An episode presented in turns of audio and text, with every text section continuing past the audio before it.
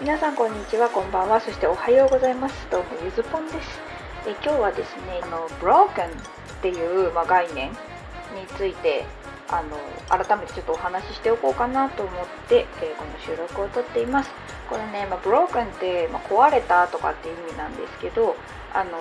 broken English とかって言葉につけて言うと砕けたっていう意味で使ってるわけですね。であの学校でやってる文法とかっていうのはもちろん英語をしゃべるための基礎ではあるんですけどめちゃめちゃしっかりがっつりしてる、ま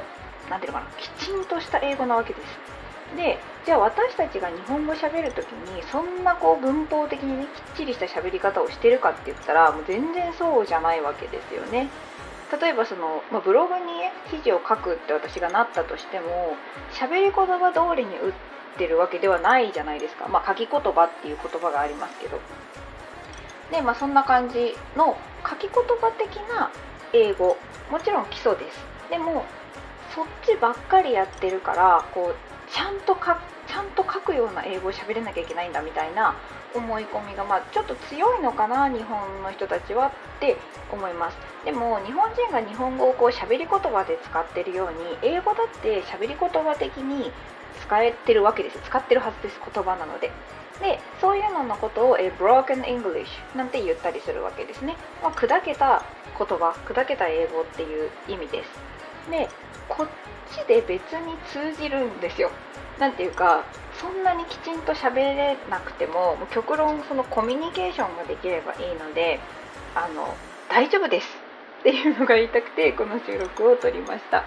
まあ、あの日常英会話ができるようになりたいなっていう目的で英語をやりたいなって思ってる人たちはそんなにこう文法にきちんときちんと当てはめようと思うと余計にそれがプレッシャーになっちゃって何も発せない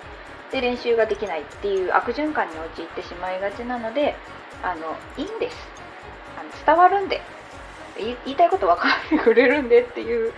のが、まあ、ブロークン・イングリッシュそのブロークンってフレーズを聞いてあこれはちょっと皆さんに聞いておいてほしいなって思ったのでこの収録を撮りました、まあ、私が最近立ち上げたいオンラインコミュニティポンリッシュスクールではあのその場ですぐ今日使えるフレーズっていうのをメインにご紹介しています。ただそういうフレーズはまあちょっと使えたり知ってたりはするんだけどちゃんとやりたいなっていう人向けにも私が大学で学んだその認知言語っていうあの何て言うんですかね、まあ、英語の文法とかっていうよりどういうふうに物事をこの言葉に落とし込んでるんだろうっていうのを、まあ、ちょっと勉強していたのでその視点からなるべくこう一つのフレーズに共通のイメージが持てるように紹介したあのレッスンというか、まあ、ブログの記事ですねを会員の、まあ、生徒さん向けにご紹介しています。なので、まあ、もし興味がある方がいらっしゃいましたらこちらの概要欄にもあのブログのリンクを貼っておきますのでぜひサンプルレッスンの方を見てみてもらえればいいかなと思います。Okay, thank you for listening. Have a nice day.